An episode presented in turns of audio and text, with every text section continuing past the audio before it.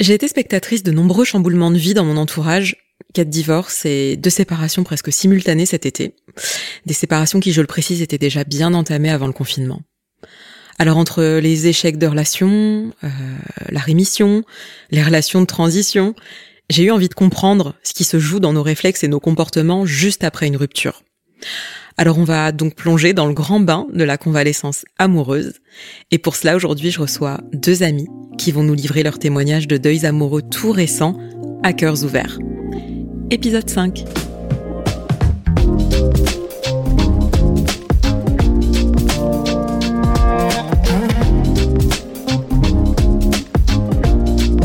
Je suis Anissa Ali. Pour moi, les relations, c'est ce qu'il y a de plus précieux dans la vie, avec la santé je suis praticienne en thérapie brève, spécialisée dans le conjugal et le familial. Et ce qui m'anime, c'est de comprendre tout ce qui se joue dans nos relations, nos interactions, dans la nature humaine et dans notre relation à nous-mêmes. Zone, c'est un cocon où je partage avec toi des pistes de réflexion pour être plus conscient de nos ressorts, de nos comportements et pour créer des relations plus harmonieuses. C'est un moment rien que pour toi, alors je te souhaite une bien agréable écoute, bien dans ta bulle. La souffrance liée à une rupture est très souvent sous-estimée. Dans certains cas, la rupture ou le divorce, c'est un véritable choc psychocorporel et qui entraîne même du stress post-traumatique. Car notre esprit, comme notre corps, réagissent au choc émotionnel et les intègrent en profondeur, bien que nous n'en ayons pas conscience. Et les scientifiques ont mis en évidence qu'une douleur émotionnelle intense peut activer les mêmes régions du cerveau que celles qui régissent la douleur physique. De même, Perdre l'être cher déclenche les mêmes processus psychologiques qu'un décès. Mais là, il faut faire le deuil d'une personne bien vivante et d'une entité, le couple et l'idéal familial que nous avions créé avec cette personne. Après une rupture, c'est tout un tas de réflexes et de comportements qui se mettent en place. Et j'ai eu envie de me pencher, dans un premier temps, sur la fameuse relation pansement. Juste après la grande claque de la rupture, le cerveau se met en mode survie. Alors certains d'entre nous se remettent en couple très rapidement, à peine la séparation actée. Tu dois connaître le concept de la relation de transition. Et si on s'intéressait un peu aux mécanismes inconscients en œuvre dans ce type de relation? On l'appelle relation tampon, refuge, doudou, rebond, rebound chez les anglo-saxons, relation Kleenex ou relation intérimaire. Alors que ce soit un plan cul, un plan cœur, une oreille attentive, un partenaire de beuverie, etc., etc. Cette relation, c'est en quelque sorte la pièce maîtresse de la rémission sentimentale post-rupture. Le pansement affectif, c'est celui ou celle que tu rencontres pendant ou juste après le chaos, alors que ton cœur vient d'être fraîchement brisé. C'est une rencontre providentielle qui te permet d'apaiser tes douleurs, de t'apporter du réconfort, de l'écoute, de la légèreté. Elle te fait du bien à court terme, surtout quand tu as souffert d'une rupture difficile. Elle remplit donc la fonction de support de ta solitude, fonction comblement du vide affectif, ou encore fonction de divertissement pour t'occuper l'esprit en période de grand brouillard. La relation pansement apaise temporairement tes blessures de l'ego. Alors entamer immédiatement pendant ou après une rupture une nouvelle liaison, ça peut en effet adoucir ta peine et permettre pourquoi pas d'échapper temporairement à ton chagrin. Ça peut aussi être une manière de relativiser la place que ton ex occupait dans ta vie. Et pourtant, il semblerait que le recours à une relation pansement soit un mécanisme comportemental réflexe dont le moteur trouverait sa source dans l'état de détresse émotionnelle que peuvent provoquer le choc d'une rupture ou d'un divorce. Donc dans les relations pansement, apparemment, tout serait une question de neurochimie.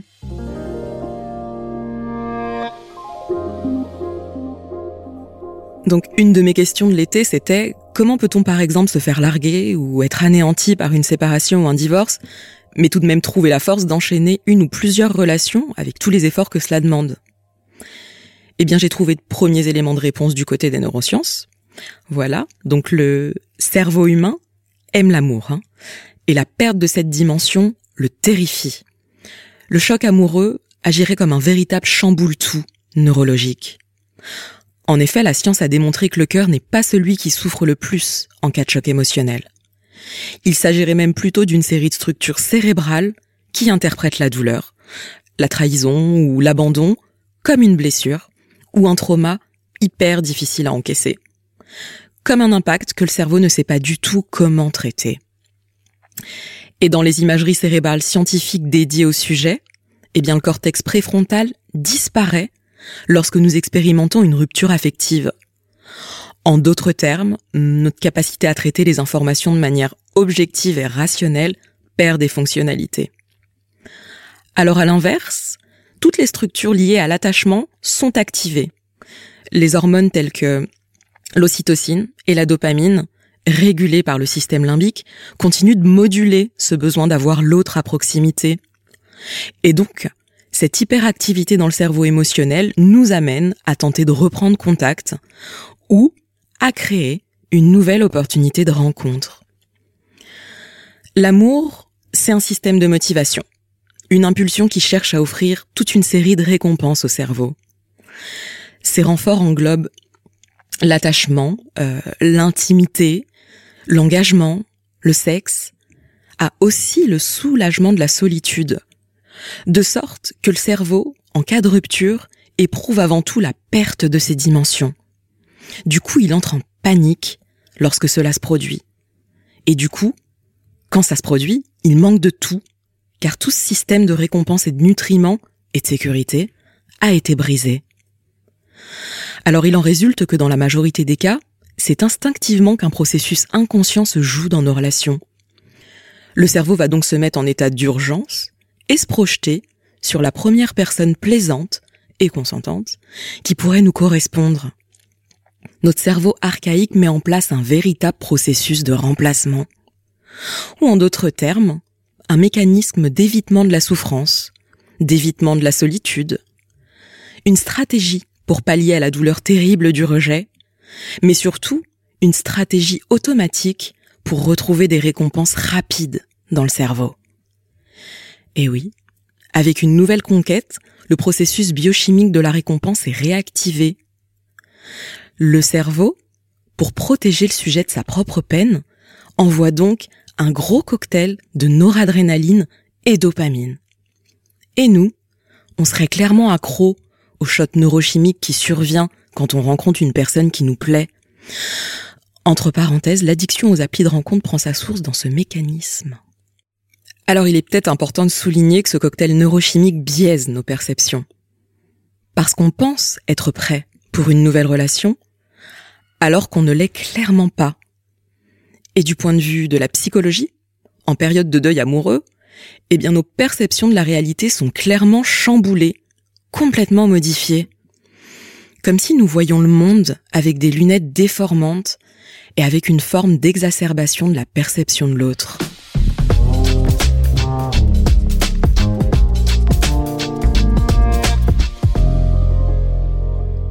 J'ai le plaisir de te présenter Jonathan et Lilia, qui vont nous livrer leur expérience toute récente de deuil amoureux, à cœur ouvert. L'objectif de ces partages est de mettre en évidence le caractère peu anodin des relations pansement, puis d'apporter quelques pistes utiles sur les ressorts profonds des chocs émotionnels et la nécessité d'opérer un deuil amoureux propre et à son rythme. Jonathan a 40 ans son divorce a été prononcé pendant le mois d'août, après un an de combat, pour reprendre ses mots. Il est chef d'entreprise et papa de deux enfants en bas âge. Il y a un peu plus d'un an, j'ai découvert que mon ex-femme me trompait avec un autre homme depuis des mois. Je suis tombé par hasard sur des photos de week-end, de soirée, qui ont été synchronisées sur un ordinateur que l'on partageait pour le travail. On était associés dans, dans une de mes entreprises. Ça a été un choc extrêmement brutal. Ma femme était tombée amoureuse d'un autre. Après cette découverte, elle a essayé de nier, de maquiller les faits, mais ensuite elle ne s'en est plus cachée. On était mariés depuis 7 ans. Nous avons deux enfants, de 4 et 2 ans. Je l'ai vraiment pas vu venir. C'était un choc terrible. J'étais peut-être trop investi dans mon entreprise, l'éducation de mes enfants et un projet immobilier qu'on avait en commun. Moi, je me suis marié pour la vie et elle, elle a tout fait voler en éclats. Elle en a décidé ainsi. La rupture a été très difficile à vivre. Depuis un an, rétrospectivement, je suis passé par plusieurs phases. Les premières semaines, je me suis retrouvé tétanisé, complètement sonné, abattu, chaos technique. J'étais concentré sur mes enfants et mon travail, tandis que mon ex-femme avait déjà organisé son quotidien pour vivre quelques jours par semaine chez son nouveau mec. Elle avait déjà instauré une garde partagée, à laquelle j'ai dû m'adapter, vraiment dans la douleur. Ensuite, j'ai eu une forte phase de colère. Deux mois après le choc de la découverte, les soirs, les week-ends où j'avais pas mes enfants, j'ai fait ce que j'avais pas fait depuis la fac. Me bourrer la gueule, sortir et coucher avec beaucoup, beaucoup de femmes. Je le faisais toujours en état d'ébriété. Jamais sobre. Elle, elle avait déjà trouvé son bonheur dans les bras d'un autre. Moi, j'allais le trouver dans les bras de plein de femmes. Je crois que je voulais me venger. Je suis vraiment tombé dans les extrêmes. J'avais besoin de lâcher. J'étais tellement en colère. J'étais dans une phase de consommation, voire de boulimie. Je me reconnaissais pas. Je voyais trois femmes en même temps. Quand l'une n'était pas dispo, j'en voyais une autre. Évidemment, aucune n'était au courant que les autres existaient. La débauche totale. Et cette phase, elle a duré environ trois mois. Ensuite, il y a eu le confinement. Très violent les deux premières semaines. Je me suis retrouvé seul la moitié du temps. Sans aucune béquille affective et sexuelle. Mais finalement, le confinement, ça m'a permis de me calmer, de tout poser à plat. Après un mois, j'ai rompu avec chacune des filles je voyais. J'ai voulu être honnête avec elles, mais aussi avec moi. Je les avais utilisées simplement. J'avais pas de sentiment pour elles. Je voulais atténuer la douleur de la séparation. J'avais rien à apporter à ces filles, qui pour certaines commençaient à développer des sentiments. Le confinement, ça m'a vraiment forcé à me concentrer sur moi, j'ai beaucoup lu et j'ai essayé de mettre des mots sur la douleur que je ressentais avec une thérapeute. Jonathan a vu son idéal familial et la vie qu'il avait construite s'effondrer. Après le choc, le repli et la sidération, il a très rapidement enchaîné les relations pansement, comme des alternatives à sa souffrance. Un mécanisme de protection pour éviter trop penser et un moyen inconscient de se venger de son ex-femme. Quelques mois durant lesquels il a perdu le contact avec lui-même. Cette phase n'a pas duré, puisqu'avec le confinement, il a décidé de mettre de l'ordre dans son psychisme, même si cela a été très douloureux et inconfortable au début. Il s'est mis à affronter son parcours de deuil, regarder ce qu'il avait ignoré dans sa relation passée, regarder sa peine et sa trajectoire en face, accompagné d'une thérapeute.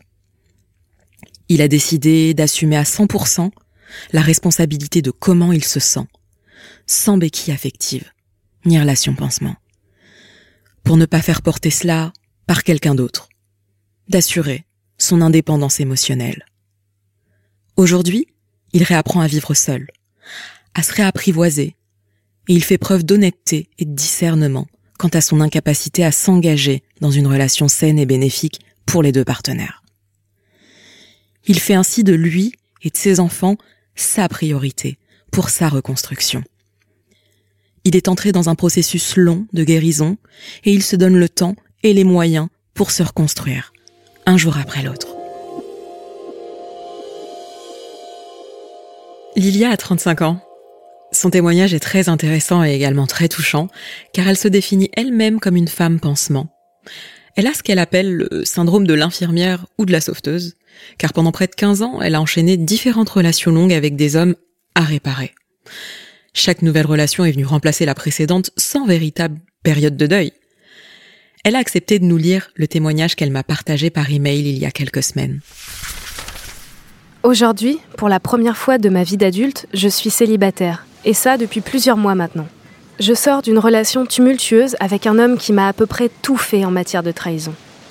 Au début de cette relation, il y a quatre ans, cet homme était providentiel, dans la mesure où il a été très présent pour moi. Je sortais alors d'une relation qui s'était mal finie. Et il avait tout l'air du sauveur, ce nouvel amoureux. Il m'a beaucoup soutenu, il m'a apporté son écoute et du réconfort surtout. Bref, il m'a permis d'aller de l'avant, si bien que j'ai vite oublié la relation précédente. Puis, j'ai découvert plus tard que pendant trois ans de cette relation, il m'avait trompé à plusieurs reprises, et cela dès la première année. Il y a eu dans cette relation tous les ans une découverte de tromperie, dont une en flagrant délit à notre appartement, dans les derniers temps de la relation. C'était terrible. À chaque fois, j'ai encaissé le coup, puis j'ai pardonné parce que dans le fond, je n'avais pas vraiment envie d'un nouvel échec dans ma vie de couple. Vis-à-vis de ma famille, de mes amis, j'en avais marre de faire tâche avec mes échecs amoureux successifs. Je me disais que c'était moi le problème, donc j'ai accepté tout ce qu'on peut qualifier d'inacceptable. J'arrivais toujours à lui trouver des circonstances atténuantes. C'est fou ce que j'ai encaissé. Il y a quelques mois, j'ai trouvé la force de rompre car j'ai réalisé que toutes ces trahisons m'avaient vraiment détruite. Et puis, je comprenais pas comment j'avais pu en arriver à me piétiner autant. Ce qui m'a aidé à trouver la force de me sortir de cette relation, cette fois-ci, ce n'est pas un nouvel homme c'est le fait d'avoir réalisé que toutes mes relations à l'âge adulte aboutissaient systématiquement au même résultat, à savoir des échecs et de la trahison. J'ai réalisé que je rejouais sans cesse le même scénario de relation. Du coup, en faisant le replay de ma vie amoureuse, j'ai réalisé que j'avais enchaîné des relations et ma place dans ces relations était exactement la même à chaque fois. Je me positionnais comme l'infirmière d'hommes qui avaient des situations de vie conflictuelles ou des trajectoires de vie très difficiles.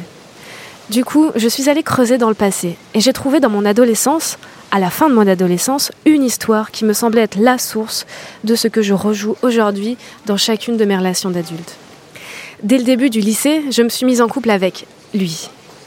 On a tenu tout le lycée ensemble, trois ans. J'avais donc 18 ans et pendant les vacances scolaires, juste après le bac, je suis partie en stage en Angleterre pendant tout l'été. Et de leur côté, ma bande d'amis et mon petit copain sont tous partis ensemble en vacances. À mon retour, on m'a appris que ma meilleure amie de l'époque et mon copain s'étaient mis en couple pendant mon absence. Et sous les yeux des amis qu'on avait en commun. C'était atroce, ça a été un choc terrible. J'ai jamais eu le droit à une seule explication, ils ont tout simplement disparu de la circulation. C'était comme un strike au bowling, j'ai perdu d'un coup ma meilleure amie et mon petit copain. Et ce n'est qu'aujourd'hui, à 35 ans, que je réalise vraiment l'incidence que cette blessure a encore dans ma vie. Il m'aura fallu presque une année de célibat, une année de réflexion, 15 ans après cette histoire douloureuse pour regarder enfin ce truc en face et comprendre le trauma. Il a fallu que je sois célibataire pour enfin trouver le temps ou la force d'y penser. Je me suis alors aussi repenchée sur les autres échecs amoureux qui ont suivi cette histoire douloureuse. La période de célibat que je vis depuis quelques mois me permet de découvrir pourquoi j'ai toujours agi comme ça, pourquoi j'ai créé ce type de relation, toutes ces blessures dont je ne me suis jamais occupée, le rôle d'infirmière dans lequel je me suis mis systématiquement, et je commence à peine à comprendre tout ça. J'arrive maintenant à faire la différence entre compassion et sauvetage, et ça, c'est primordial. Lilia est une fille charismatique et une femme forte qui réussit tout dans le domaine professionnel et a une vie sociale très riche. Elle a développé une véritable armure en dessous de laquelle se cache une identité émotionnelle profondément blessée. À ses 18 ans, elle a expérimenté la douleur du choc de l'abandon et de la trahison. Et après cette histoire, elle a fait le choix inconscient de se protéger en adoptant systématiquement la position du sauveur dans ses relations. Elle a développé tout un tas d'aptitudes qui lui ont permis d'être en apparence invulnérable et dans le contrôle, dans sa vie de tous les jours, comme dans sa vie amoureuse. Il faut savoir que la position de sauveur dans les relations est une forme de contrôle. Son estime d'elle-même a profondément été fragilisée à un âge charnière de sa construction, et les relations successives qu'elle a créées sont revenues systématiquement appuyées sur cette blessure non traitée. L'aphorisme aux mêmes causes, les mêmes effets, l'a encouragée à tirer les leçons du passé. Il lui a semblé utile de comprendre ce qui a pu contribuer à une rupture afin d'éviter de rejouer le même film. Et pour sortir de ce cercle vicieux d'échecs amoureux, eh bien, elle a fait le choix non pas de tourner la page avec quelqu'un d'autre cette fois-ci, mais de plonger dans ses blessures, dans son identité profonde, dans ses habitudes comportementales. Alors elle veut désormais se sauver elle-même et aspire à des relations saines.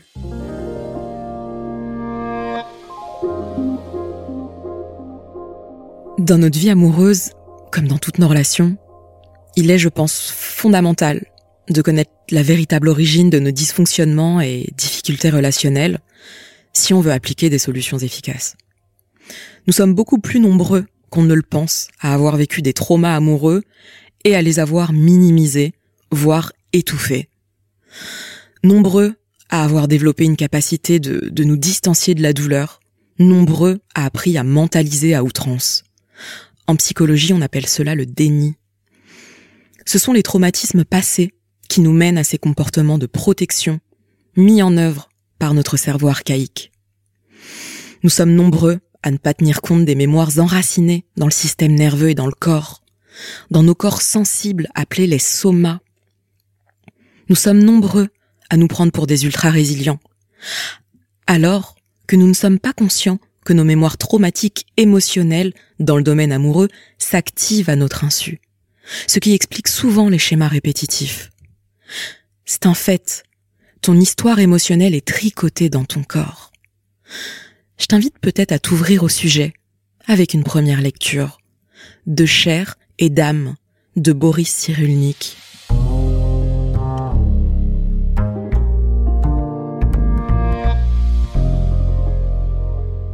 Ces dernières semaines, j'ai beaucoup échangé avec mes proches sur le processus de guérison et, le cheminement de deuil amoureux. Alors il m'a semblé intéressant d'en compiler certains fragments sous forme de questions-réponses. Est-ce qu'il est possible de guérir de ces blessures définitivement avec le temps?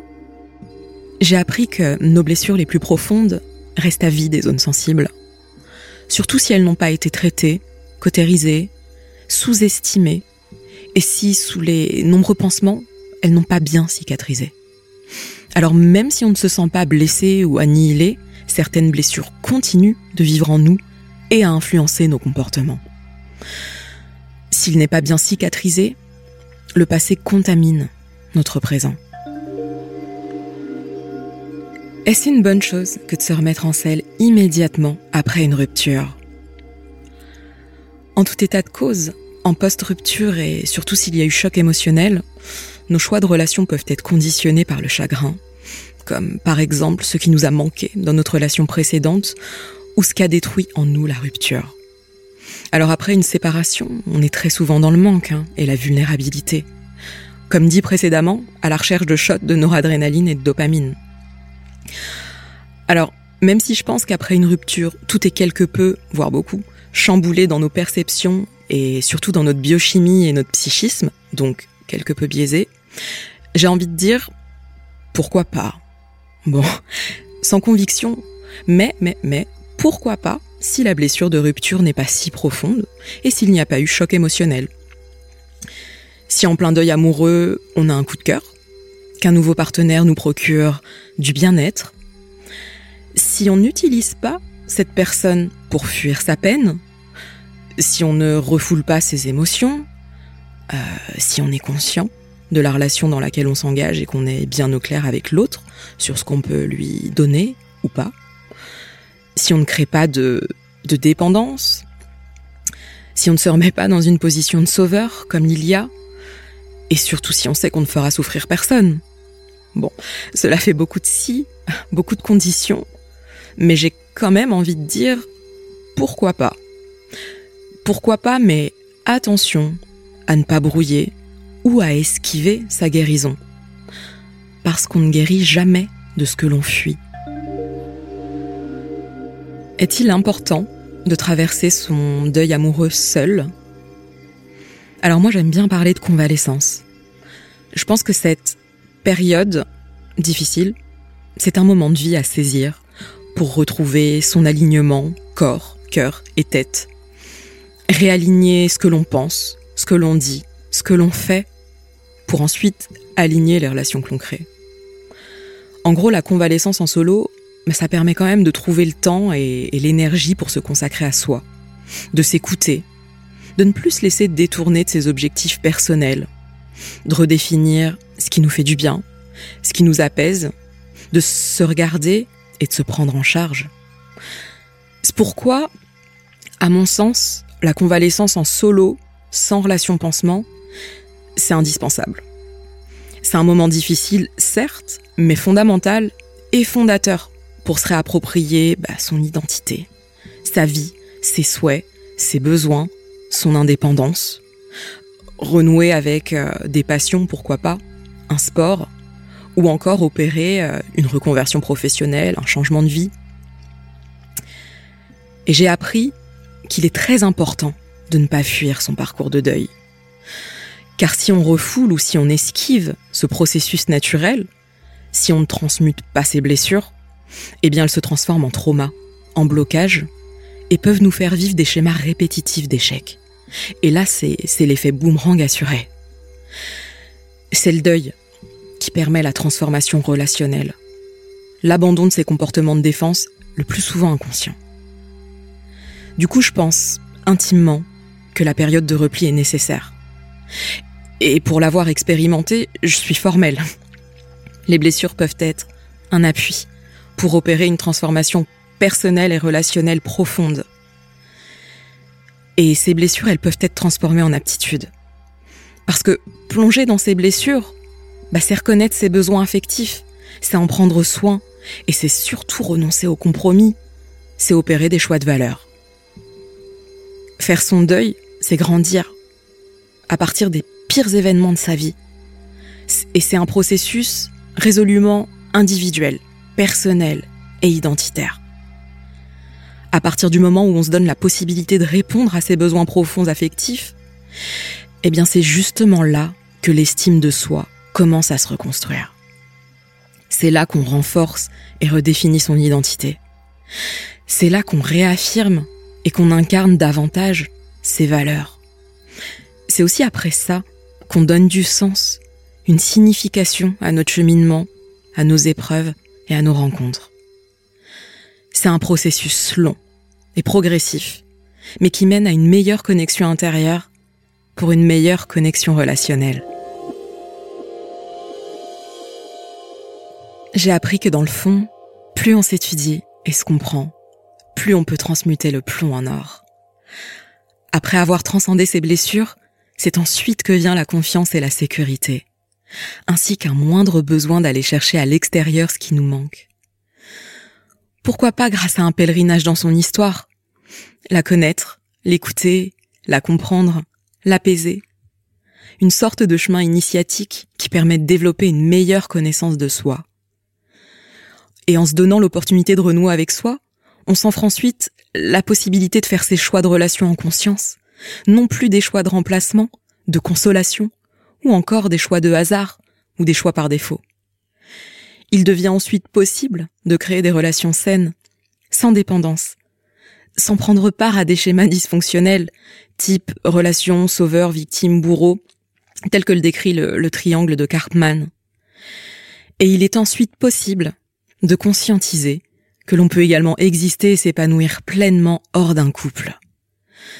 Trouver ou retrouver sa véritable indépendance et sa souveraineté émotionnelle.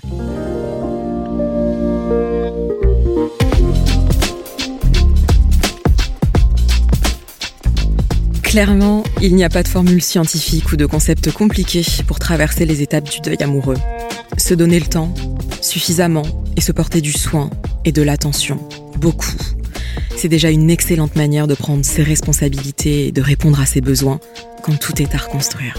Rien de mieux qu'une personne compétente et véritablement neutre pour te permettre une meilleure compréhension des événements, opérer une véritable remise en question, te reconstruire plus sereinement et retrouver progressivement ta confiance.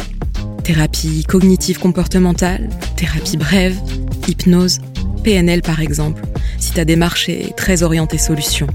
Ou si tu préfères comprendre en profondeur et analyser, tu peux également te plonger dans la compréhension de ton histoire avec un psychologue, dans une démarche orientée analytique.